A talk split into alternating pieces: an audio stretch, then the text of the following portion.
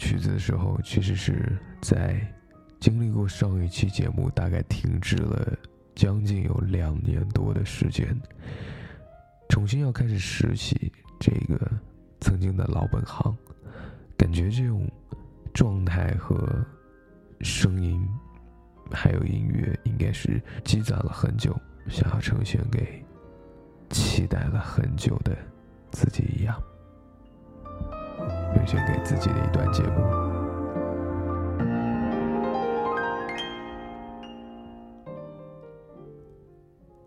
我把这首曲子用在了一种特别适合去呈现一种特别浪漫的状态的时候的一个适合这两年来很期盼的一种生活状态的呃背景音乐，那我把它称为在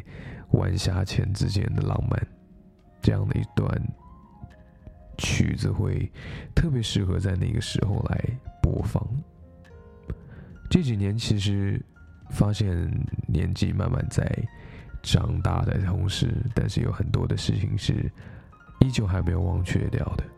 比如说看日落，比如说去海边放风。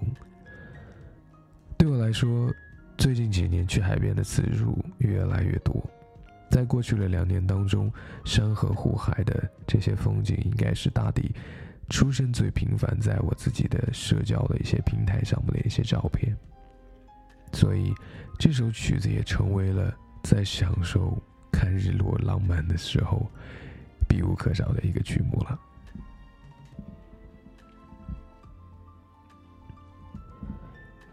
其实重新回到这一期节目的时候，是因为今天我在地铁上有听到两年前录的最后的一期关于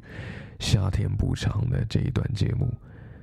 在这段节目里面，其实很久很久都没有去想到自己还有这么样一种仪式感的记录的这种含义。同时，今天也很默契的，就是。呃，跟两个比较好的朋友分别都在微信的这个聊天群当中，我们三个人都各自发出了今天，呃，渐变的晚霞在日落余晖之下所呈现出来的这种美好的状态。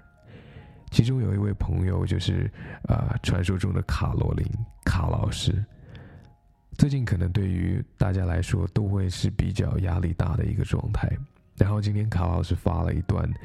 啊，自己去看日落的状态。这段视频里面放的音乐，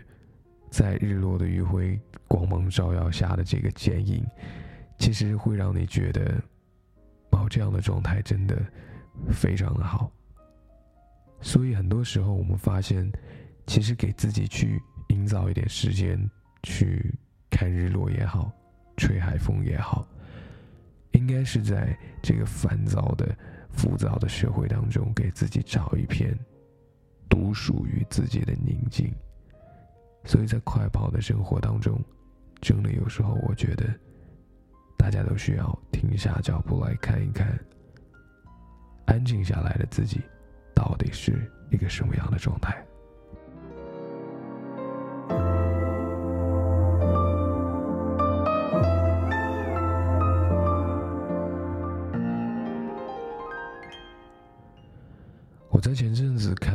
书，也就是来自柴静的《看见》里面，其中有一段当中，他说到了一段话。他说，在这个世界上，没有一劳永逸的答案，也没有完美的世界图示。认为一个人、一个概念、一次诉讼就可以彻底解决现实问题，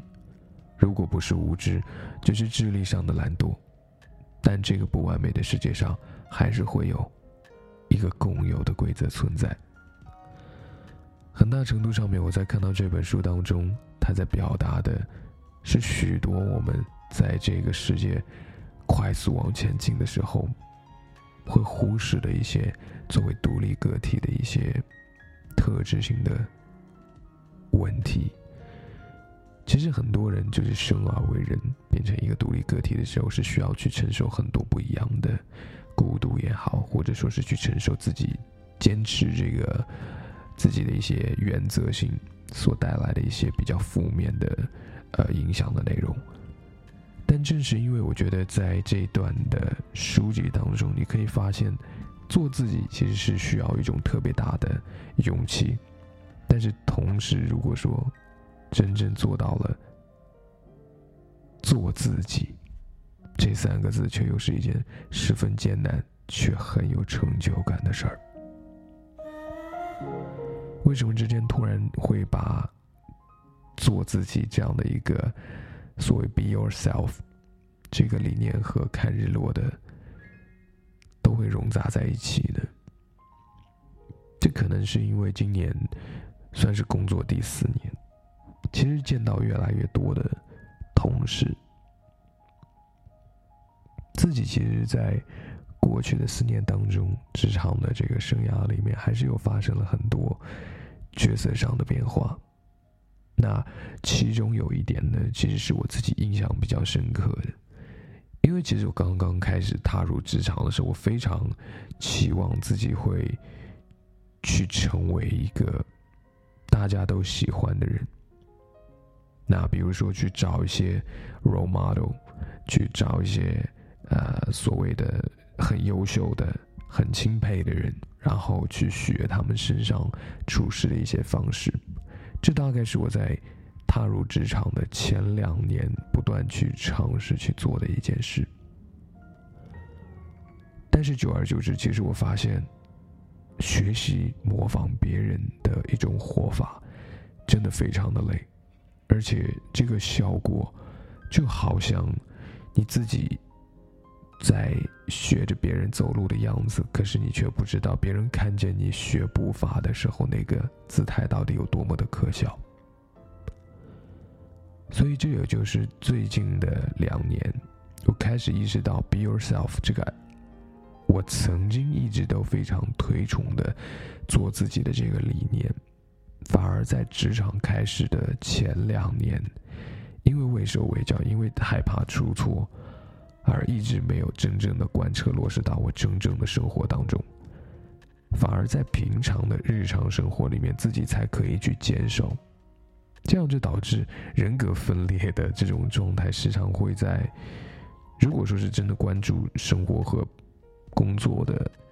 周边的人，应该都还会发现我的这个分裂的这种状态，所以久而久之发现，好像。学着去活成别人认可你的样子的这个状态，真的会非常累，而且，呃，这个效果成效会非常的差。但随着角色的变化，其实慢慢的会发现，有些时候去遵从自己内心所所执着的那种原则，真的是一件很重要的事情。你会发现，虽然你会得罪一些人，但是。也会有更多的人因为你的率真、坦率、直爽和精于做事情等等的一些大家所欣赏的一种品质而和你靠近，而和你更快乐的去成为朋友。虽然说职场上面要成为朋友还蛮难的，但至少这个过程就不会有那么痛苦了。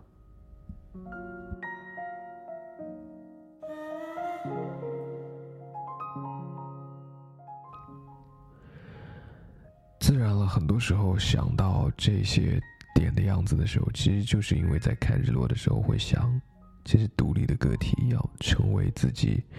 所中意的那副模样，到底有多艰难？别说是在职场里面了，其实在生活当中要面对很多不同的场景的时候，自己发现已经有时候会偏离自己最原本想要表现的一种方式。说到底，可能就是印证了那句。其实每一天自己都戴着面具在面对着不同的人，但是就是因为自己有时候留给自己这样很多的时间，在海边也好看日落也罢，我时常会想起我在一七年在法国的科尔玛，那个时候算是旅游的淡季，所以这个欧洲的小镇上面旅游的游客都会非常的少。那个时候应该是我时常喜欢挑的最喜欢去旅游的一段时光，因为那个时候特别的安逸。其实，在一七年的时候，算是我去科尔玛的那段时间，应该是我学生时代最后的一段时光。那个时候和我入职前两年其实都一样，我喜欢围着别人的印象去活。那其实回头再去看那个时候，就会发现，其实每一个人成长的轨迹都是不一样的，没有一个人可以找得到你自己一模一样的一个呃憧憬的样子一个模样，然后。你可以一样画葫芦去成为那个样子，所以活到现在才发现，为自己而活，有态度、有立场、有思考、有想法、有个性，是一件特别特别难得的事儿。而且在生活里面会发现，其实自己要真正可以拥有这样的一种特权。真的太过于艰难，我们因为许多的事情而束缚住了自己本想要成为的或者走的那条路。最近两年也是因为见到了许多人，我发现曾经我一个乐于助人、想要帮助他们去解决困境，总是能够提出很多办法的这些情况的时候，今年反而让我发现了我已经没有办法再根据自己的。一些困境、认知，去想出那些切合实际可以帮他们解决问题的那些办法。认识的一些朋友，因为疾病，因为家庭条件，因为认识的一些人的思想，把他们牢牢的禁锢在了这个小的圈子当中。想要跳出去，可是又发现自己的无力，再去改变这些很现实的问题。这些现实的问题就好像成为了脚上的镣铐，让他想跳却永远跳不起来，跳不高。这是我大概今年感受到最为有无力感的一种状态。而且今年好像发现的这种情况出现了不止一次，所以到最后我自己去回头看的时候，我甚至有些时候并不知道我到底应该是要以怎么样的态度、想法去面对这些事儿，因为我发现，当我没有办法解决这些事儿的时候。他们的无力感其实也顺带就嫁接到了我身上。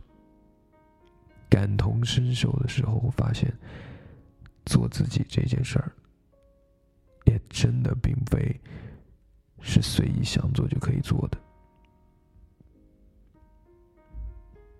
所以到最后，也许有时候自己还在认为我很洒脱、很自由。但殊不知，应该在某些方面，我也并没有像自己最初期盼的那种状态一样去面对所有生活里面的琐碎杂事儿。所以，也许我认为刚开始录这期节目的时候，自己充满的那种对于做自己的想法有多么重要的时候，过一会儿醒一醒，可能。适当的时间里，适当的给自己一点空间，让自己去放空，静一静。也许是这个烦躁的社会情况下，自己能给自己的一份比较好的礼物。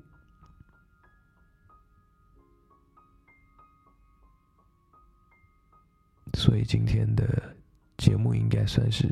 边录边做了一些奇怪的反思。希望听完节目之后，这个漫长的期间的我节目能够给你带去一些想要给自己一点点空间做自己的这份冲动吧。你应该尝试了之后会觉得。这真他妈爽！